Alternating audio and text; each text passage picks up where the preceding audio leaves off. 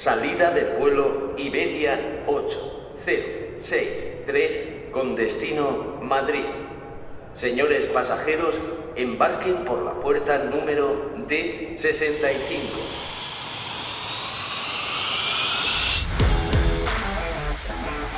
Estás escuchando Viajero Geek,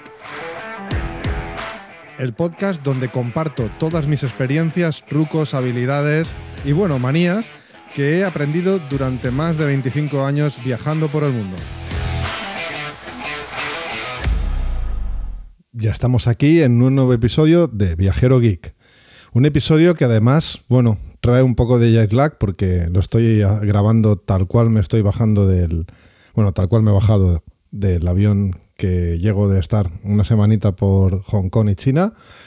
Y, y nada, Vamos a hablar hoy de, bueno, realmente hoy tenía previsto, si os acordáis, de un episodio sobre instalar un, navegador web dentro de un NAS, que seguramente muchos os preguntaréis para qué necesito yo esto para viajar, y lo voy a explicar, pero hoy no vamos a hacer ese episodio, porque viniendo en el avión, y por eso me he puesto a grabar enseguida, he pensado que, bueno, ya hicimos un, hicimos un, episodio que se llamaba Mira dónde te sientas, donde hablábamos, bueno, veíamos, el, eh, veíamos la aplicación SitGuru y explicábamos ahí cuál era, cómo, cómo elegir el asiento. Pero sí que es verdad que no hemos hecho un especial de pros y contras de los asientos que yo llamo de emergencia. Bueno, yo llamo de emergencia, no, que se llaman de emergencia. Digo yo llamo porque estaba pensando en otro tipo de asiento, que es el asiento que yo llamo con pared delante hay tres tipos de asiento, el de emergencia, el normal y el que tiene una pared delante. Y ahora explicaremos la diferencia entre ellos y los pros y contras, porque aunque no lo parezca, eh, no a todo el mundo le gustan eh, los asientos de emergencia o los asientos que tienen pared delante. Ahora, ahora veremos por qué. Antes de eso, quería hablaros de la experiencia que he tenido, porque bueno, hacía que no volaba con y Pacific, que es la compañía, una de las compañías más punteras del mundo en aviación, eh, es de Hong Kong y es, eh, era entonces, junto con Singapore Airlines, eran las compañías, digamos, mejor, que mejor servicio daban junto, yo creo que con Emirates, en, el mundo del, del vuelo, ¿no? Y esa diferencia que había entre estas compañías y el resto, pues ya no es lo que era. De hecho, lo, iba hablando con algunos viajeros que también habían, habíamos coincidido en el vuelo, que nos hemos conocido en el vuelo, y apuntaban lo mismo, que, que Pacific ya no es lo que era, o al menos no, da no, tenía no tiene ese valor diferenciador que antes sí que tenía cuando lo comparabas con compañías como Iberia o British Airways. Sí que es verdad que Iberia, eh, en este caso sobre todo Iberia, ha mejorado muchísimo el, tanto el servicio a bordo como el entretenimiento a bordo, que ha mejorado una barbaridad, como las cabinas. Las cabinas me refiero a la cabina turista, la cabina turista premium y la cabina, y la cabina business. Y encima, además, ahora está usando el avión este que os expliqué en el último episodio, la E350 Next, y ahí sí que se nota mejoría, vamos, la cabina turista premium de Iberia en, el, en el 350 Next no tiene nada que ver a favor de Iberia con, por ejemplo, la cabina turista premium de, de Cathay Pacific o de British Airways en este caso. Así que ese valor diferenciador que tenía Cathay Pacific respecto al resto de aerolíneas, tanto, pues eso, lo que hablábamos, ¿no? La atención a bordo de los asistentes o las asistentes de vuelo, el entretenimiento a bordo, es decir, la tecnología que había en las pantallas, la, cabina, el, asiento, todo eso, mm, los detalles también, es decir, cuando viajabas en turista premium o en, business, mm, ese neceser que te dan con todos los utensilios mm, necesarios durante el vuelo, es decir, los, pues los calcetines, el antifaz, el, cepillo de dientes, alguna colonia, alguna muestra de colonia, todo eso eh, ha perdido calidad. De hecho, yo, por ejemplo, conservo un, un neceser de Angsby, que es una diseñadora, no sé si lo he pronunciado bien, que, en un vuelo que viajé, eh, un vuelo que di la vuelta al mundo, y, bueno, eh, usé Cathay Pacific para volar de Hong Kong a Los Ángeles. y ahí eh, me dieron un neceser que aún conservo, lo tengo muchos años porque tiene el tamaño perfecto y tiene una calidad súper buena. Vamos, como cualquier neceser de estos de Samsung ahí que tengo por ahí. Y tiene el tamaño perfecto para un vuelo de, perdón, para un viaje de, un, par de días. Así que lo conservo y es el que uso, porque eh, ya digo, es una calidad como si te compraras uno en una tienda y eso, por ejemplo, ya no, ya no, lo, ya no lo hacen. No digo que sea necesario, pero bueno, son cosas que han ido perdiendo, ¿no? Así que, bueno, un poquito despagado con este vuelo de, de Kazai, que lo voy a volver a coger en, muy poco tiempo.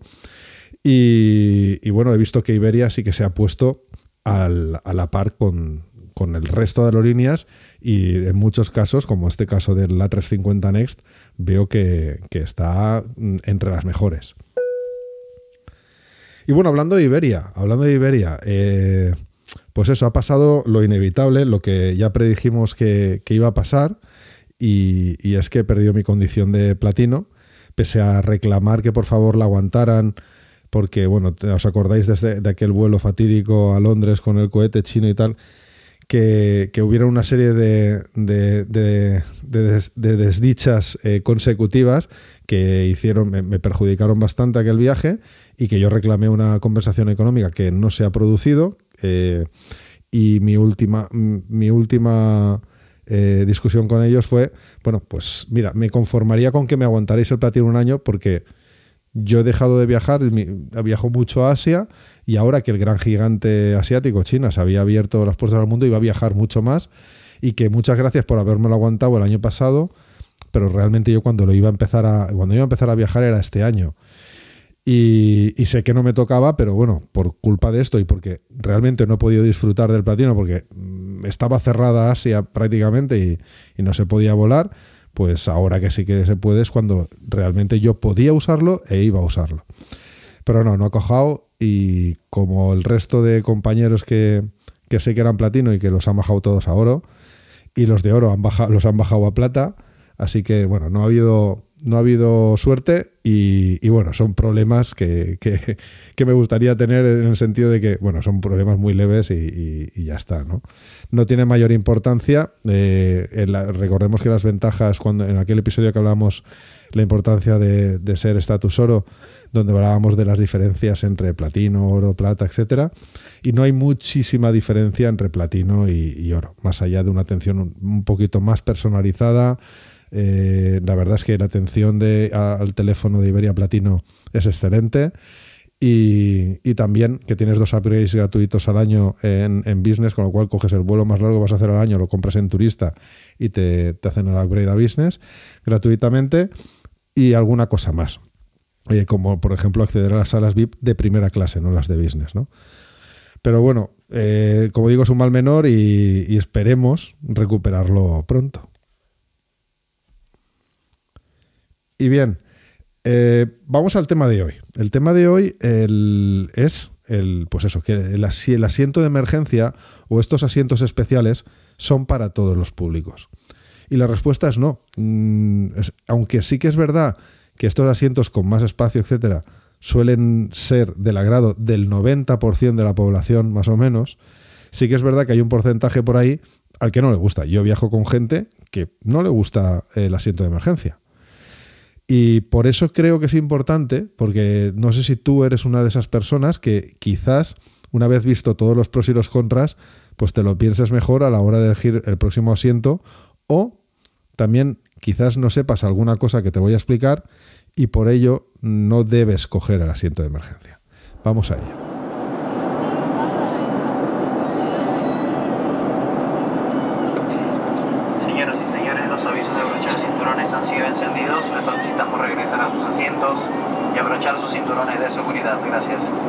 Bien, pues como he dicho al principio, hay tres tipos de asientos, o al menos yo lo veo así. Si hay alguno más, por cierto, si hay algo en lo que no estás de acuerdo o hay algo que quieras aportar, alguna idea que quieras aportar, ya sabes, en las redes sociales, Viajero Geekpod, en Twitter y en Instagram, o también eh, dejando un comentario en el reproductor de podcast que estés escuchando este episodio.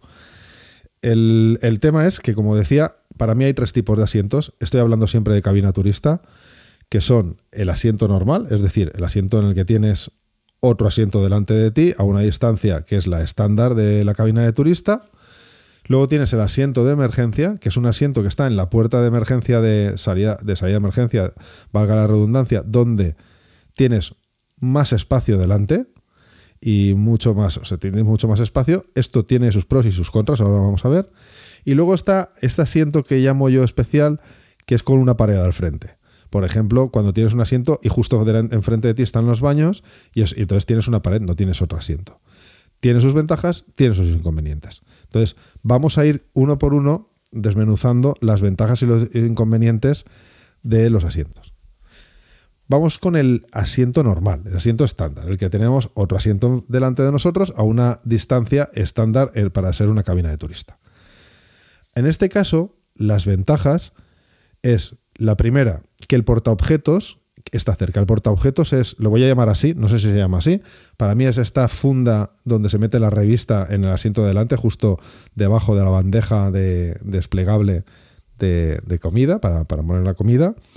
Y esta, este portaobjetos está cerca. Esto vamos a ver que luego es una ventaja en el, en el asiento estándar. Por ejemplo, yo cuando vuelo, menos en Ryanair, que no tiene portaobjetos, yo cuando vuelo en, este tipo de asientos, pues solo coger el portátil, que lo llevo en una funda de piel. Ya hablaremos un día de lo que, de los utensilios que llevo en la mochila y cómo llevo los, eh, los, dispositivos. En este caso, mi MacBook Air lo llevo en una fundita muy fina de piel, simplemente para protegerlo de arañazos en estos casos. Es decir, yo cojo, lo primero que hago es sacar el portátil y lo dejo en el portaobjetos. El, por cierto, hablando del portaobjetos y el portátil.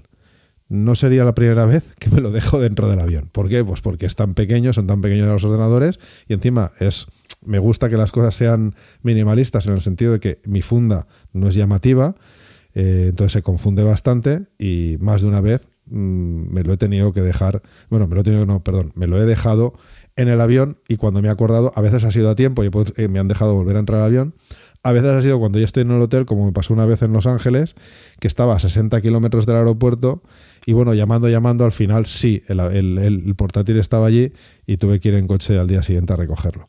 En fin, lo que decía, que el portaobjetos está delante y, que esté cerca es, muy útil. Ahí dejo el portátil, dejo el móvil. Eh, otra ventaja es que la mochila la puedes dejar debajo del asiento. Yo, por ejemplo, bueno, mm, cada, hay, hay, personas que no tocan su mochila en todo el vuelo. Yo no, yo no, yo soy incapaz. Yo llevo todos mis trastos ahí dentro, llevo un montón de, de, aparatos y de trastos y de libros, etcétera. Y pues me gusta variar, como os he dicho alguna vez, me gusta variar de actividad si el vuelo dura un poco. Y, y, entonces me gusta tener la mochila cerca. Y prefiero, si voy a estar trabajando, no voy a estar con todos los pies súper estirados, pues prefiero tenerla debajo de mí.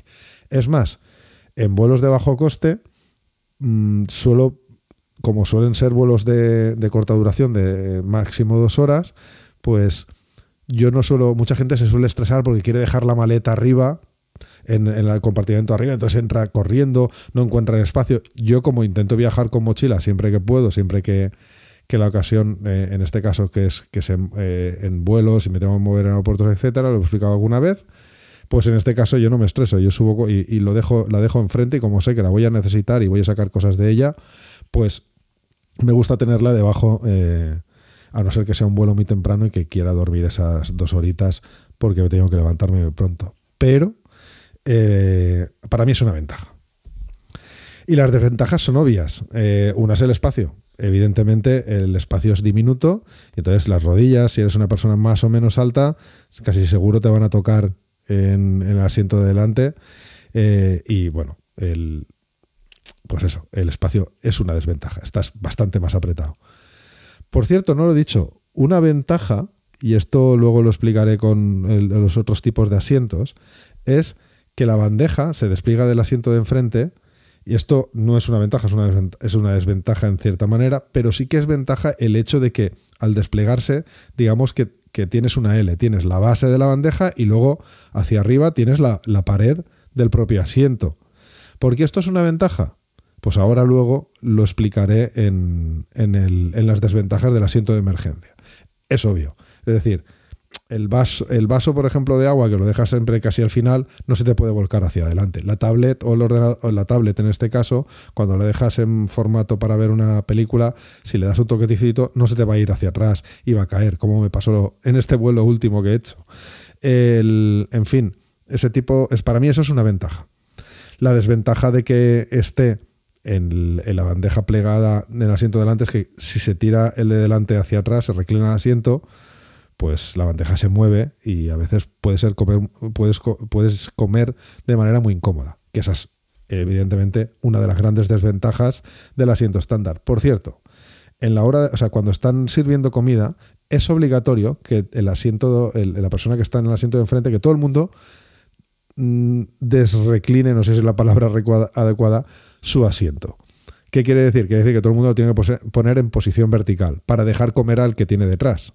Con lo cual, si ese es tu caso, no tienes por qué decírselo a la persona de enfrente. Si una persona que es un poco tímida o simplemente no te apetece tener un mal gesto con el de enfrente, cuando pasa la azafata le haces así una seña de que se reclina el asiento que tienes que comer y ya la azafata se encarga, porque es su trabajo, o el azafato, porque es su trabajo, de decirle a la persona de enfrente que por favor eh, ponga su asiento en posición vertical porque es obligatorio mientras eh, eh, está comiendo el pasaje.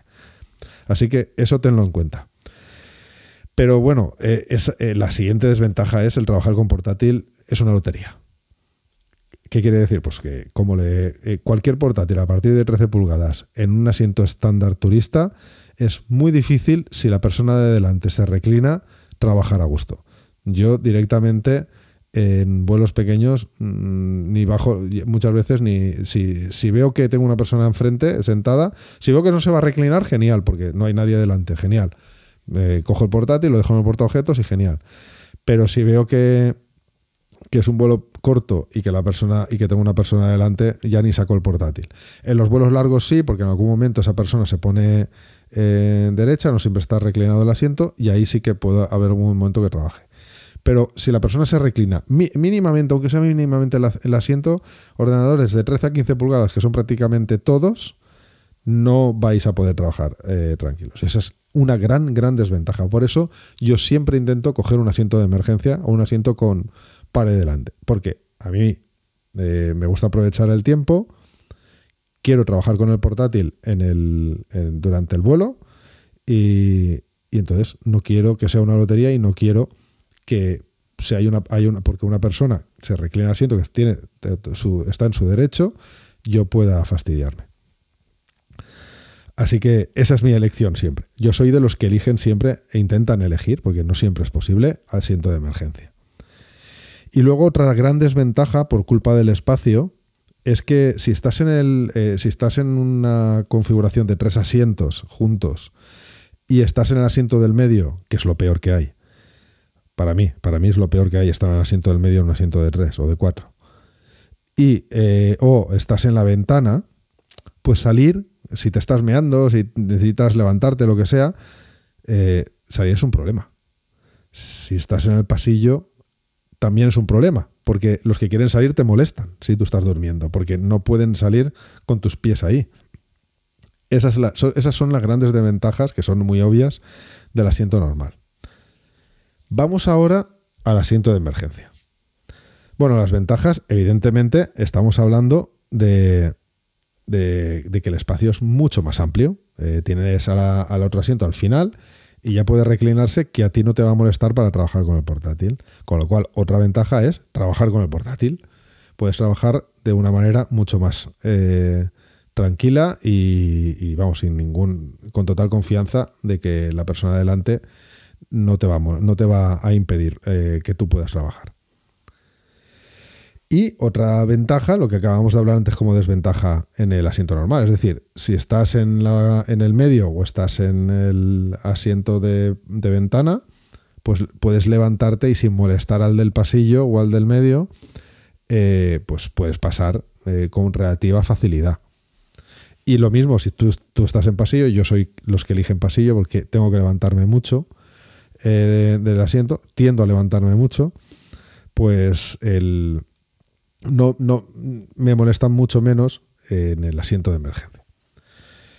Más ventajas, bueno, eh, que puedes estirar los pies todo lo que quieras, que eso está muy bien, sobre todo si vas a dormir, es decir, no tienes ningún problema, no te sientes apretado, mucho mejor.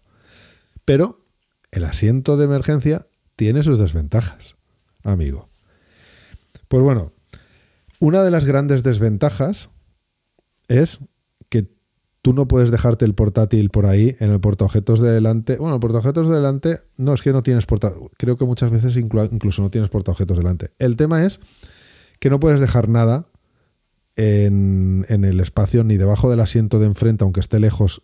No puedes absolutamente dejar nada, ni el portátil, nada, en ese pasillo de emergencia.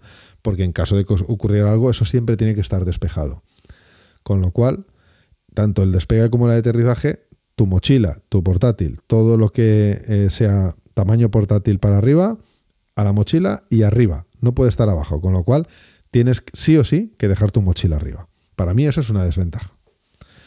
Otra cosa es que lo valore mucho más todo lo demás y, y bueno, eh, elija siempre asiento de emergencia. Otra desventaja, el portaobjetos. Está pues lejos. Entonces no es cómodo, aunque tú bajes eh, cuando se apaga el aviso de cinturones y ya estéis en velocidad de crucero, etcétera, pues bajas la mochila, de, sacas el portátil, pero cuando quieras cerrar el portátil porque te apetece parar un rato, pues el portaobjetos está, está demasiado delante y no tienes fácil acceso a él.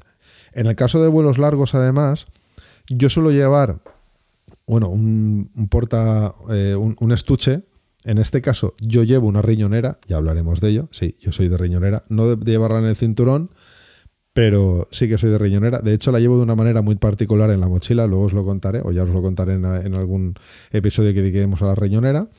Pero el tema es que yo llevo eh, llevar una riñonera o llevar un estuche con cremallera donde llevas los AirPods, eh, un cable de USB por si quieres cargar el, o para dejar el móvil.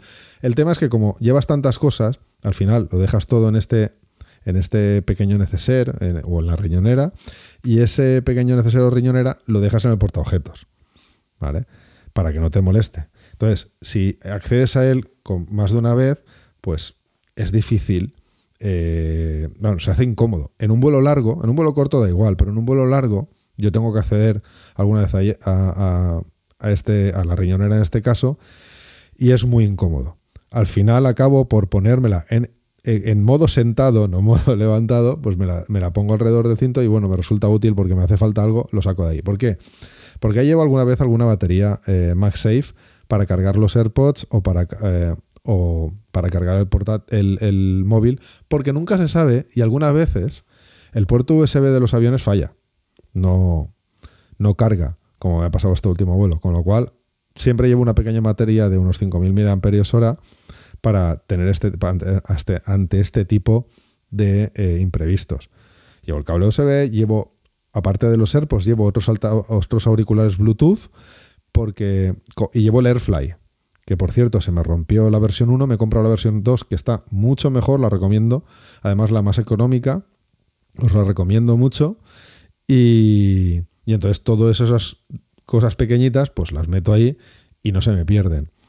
Y así si en el momento de irse no tengo que estar guardándolo todo, lo llevo todo ya en la riñonera, cojo la riñonera, la, engancho a la mochila y, y, ya está, ya salgo del avión rápido sin haberme dejado nada. Cuidado, cuidado, que en el portaobjetos puede estar el portátil, así que hacer siempre lo que ya llamo la vuelta a reconocimiento. La vuelta a reconocimiento es aquella vuelta donde ves que no te has dejado nada, ¿no? En los hoteles hay que hacerla siempre, ya hablaremos de ello. Otra desventaja es que, sobre todo esto pasa mucho en los vuelos largos y en algunos tipos de, la mayoría de asientos de emergencia, es que la televisión de, entretenimiento a bordo suele estar debajo del, reposabrazos y hay que sacarla y con una especie de, brazo eh, bueno, extensible, no, bueno, que se mueve, una especie de brazo que se mueve hacia arriba y gira la pantalla, tienes la pantalla delante. Una de las desventajas, por ejemplo, es que esta pantalla suele o puede ser más pequeña que las pantallas del resto de, la, de, turista, de los asientos normales. Y eso, bueno, es una pequeña desventaja. Pero para mí la mayor desventaja es que en despegue y aterrizaje, mientras eh, eh, la luz de cinturón está encendida, pues esa pantalla tiene que estar plegada. Y tú no puedes acceder al entretenimiento a bordo mientras el resto del pasaje sí que lo está haciendo.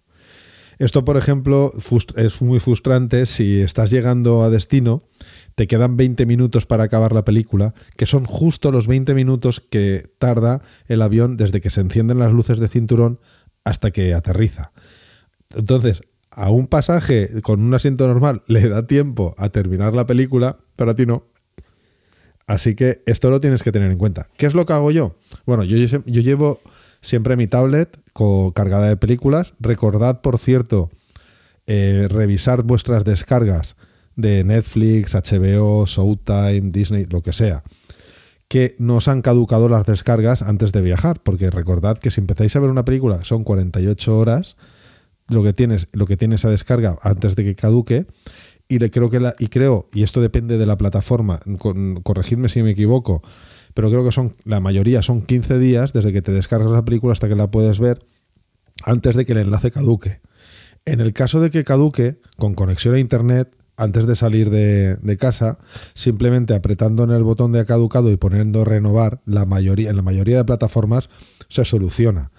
Tenerlo en cuenta porque, bueno, os puede pasar. De hecho, yo me he despistado este último viaje y me ha pasado con todas las de Netflix y, y todas las de HBO que me habían caducado eh, y te quedas sin ver, te quedas sin ver nada, ¿no? Pero el tema es que, bueno, lo que os contaba, yo lo que hago es que me llevo mi tablet y me llevo siempre, siempre tengo algunas de las series, por ejemplo, ahora estoy viendo Mythic Quest de Apple TV Plus, donde son capítulos de 20, 20 26, media hora. Eh, o por ejemplo, mm, tengo también descargada en, de HBO todas las temporadas de, de The Big Theory. Así que, que, son, que son capítulos pequeños y como hay algunas temporadas que no he visto, pues aprovecho y esos 20, media, esos 20 minutos, media hora de despegue y aterrizaje, me veo un capítulo de estos. Y ya está. Y siempre intento calcular, pues eso, que tengo espacio suficiente para, eh, antes de que aterrice el vuelo, para acabarme la película que voy a empezar, ¿no? Y si no es el caso, pues o bien me pongo una película de las que tengo en la tablet, o bien veo una película más corta si es que la hay, y luego ya me pongo ese capítulo para bajar, eh, o, me pongo a leer un ebook, ¿no?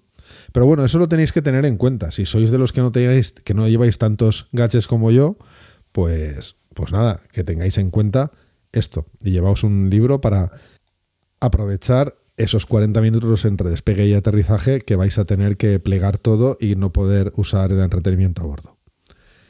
Bien, otra desventaja es que la bandeja de, comida o de trabajar con el portátil es mucho más incómoda Mm, que la bandeja estándar de estas que se pliegan, eh, que se despliegan desde el asiento de delante. Porque es una bandeja que sale del reposabrazos, normalmente del de la derecha, sale hacia arriba y luego se bascula y se queda horizontal. Pero digamos que se queda horizontal, pero aguanta todo el peso desde esa bisagra que ha basculado. Y eso la hace más inestable, con lo cual, por ejemplo, si te traen un vaso de agua, mm, pues hay que ir con un poquito de cuidado para el ordenador portátil siempre es un poco más incómoda y además, eh, como digo, bascula, con lo cual, eh, por ejemplo, cuando estás comiendo, pues estás moviéndola y, el agua se te mueve, ¿no? Es un poquito más incómoda. Otra cosa importante, y hecho, de hecho me ha pasado en este viaje, es que como no tiene ningún, ninguna pared, que en el, caso del asiento normal hemos dicho que al desplegarse la bandeja tienes la pared del asiento, pues las cosas se pueden caer hacia el otro lado. Como por ejemplo a mí se me cayó la tablet, le, di un golpecito sin querer y ¡pum! para abajo, se, para abajo que se fue. Y el agua es lo mismo. No es el primer vaso de agua que me cae, o de agua, o de vino, o de Coca-Cola, que me cae hacia, hacia adelante, porque no hay, no hay un soporte delante y el espacio es tan reducido, hacen las bandejas tan pequeñas y la bandeja y, digamos que la bandeja de comida cuando te la ponen no cabe prácticamente nada que es casi un acto de malabares el, estar ahí comiendo y, a la mínima que se te puede ir el, cuchillo un poco, la puedes liar. Por eso también siempre es importante, recordad, al menos yo lo hago, yo siempre llevo la manta eh, puesta eh, a la hora de comer, me pongo la manta del vuelo por, por, si me mancho, la uso como, como, como servilleta de, de restaurante, ¿no?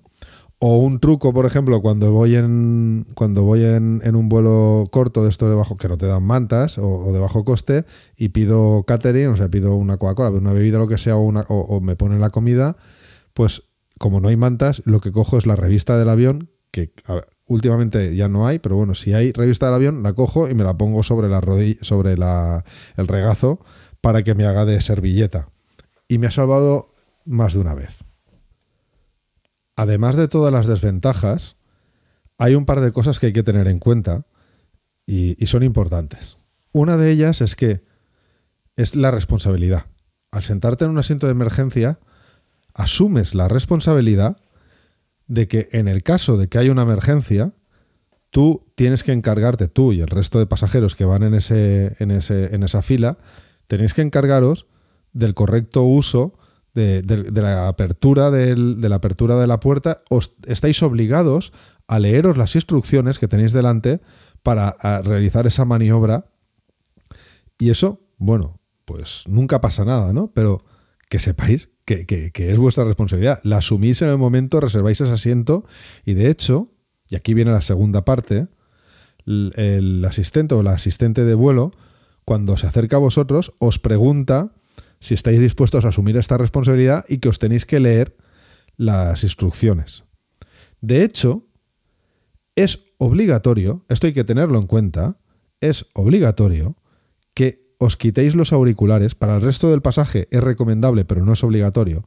Pero para vosotros sí, en el caso que veáis en el asiento de emergencia, de que os quitéis los auriculares y atendáis a las instrucciones de, los asistentes de vuelo cuando las están dando las instrucciones que en el caso que haya una emergencia, qué es lo que hay que hacer. ¿Vale? Todo esto de ponerse la mascarilla, eh, eh, cómo atarse bien el cinturón, todo eso. ¿Vale? Entonces, en ese caso eh, tenéis, por un lado, que tenéis que asumir la responsabilidad, por otro lado, la obligación de actuar en el caso de una emergencia y la obligación de atender a todas las instrucciones y os obligarán a quitaros los auriculares si los lleváis. Y además, en el caso de que sea un vuelo internacional o un vuelo en una compañía aérea que no hable en español, en el caso de, bueno, entiendo que si estáis en este podcast es porque habláis o al menos entendéis el español. Porque si no, pues a ver, a ver, qué, a ver qué estáis haciendo, ¿no? Eh, el tema es que tenéis que saber inglés porque os van a hablar en inglés y os van a preguntar todo esto en inglés y tenéis que entender lo que están diciendo. Y de hecho, yo he visto a más de una persona tener que eh, sacarla de asiento de emergencia y poner a otra que sí que hable inglés y, volverlas y las reubicarlas, porque esta persona no hablaba inglés y entonces no puede estar en ese asiento. Porque es una persona que tiene que asumir, atender órdenes del personal de vuelo y eh, acatarlas y obedecerlas para ayudar el procedimiento de emergencia. Así que todo esto tenerlo claro. Si no habéis inglés, vais a coger un vuelo internacional, no podéis elegir el asiento de, emergencia, que lo sepáis. Y bueno, por último, vamos a hablar del tercer tipo de asiento, el que yo llamo con una pared delante o con una pared enfrente. Ese, este asiento a veces es de emergencia. Bueno, creo, no, no, a veces no. Yo creo que no es de emergencia. Bueno, sí, alguna, alguna vez puede ser que sí. El tema es que son aquellos asientos donde eh, tienes, pues eso, un baño, por ejemplo, delante. Yo, este es mi caso, yo he, volado en turista premium al volver de Hong Kong y me habían puesto en el primer asiento de, eh, de turista premium y entonces enfrente de mí estaba la pared de los baños. Para mucha gente esto es un problema.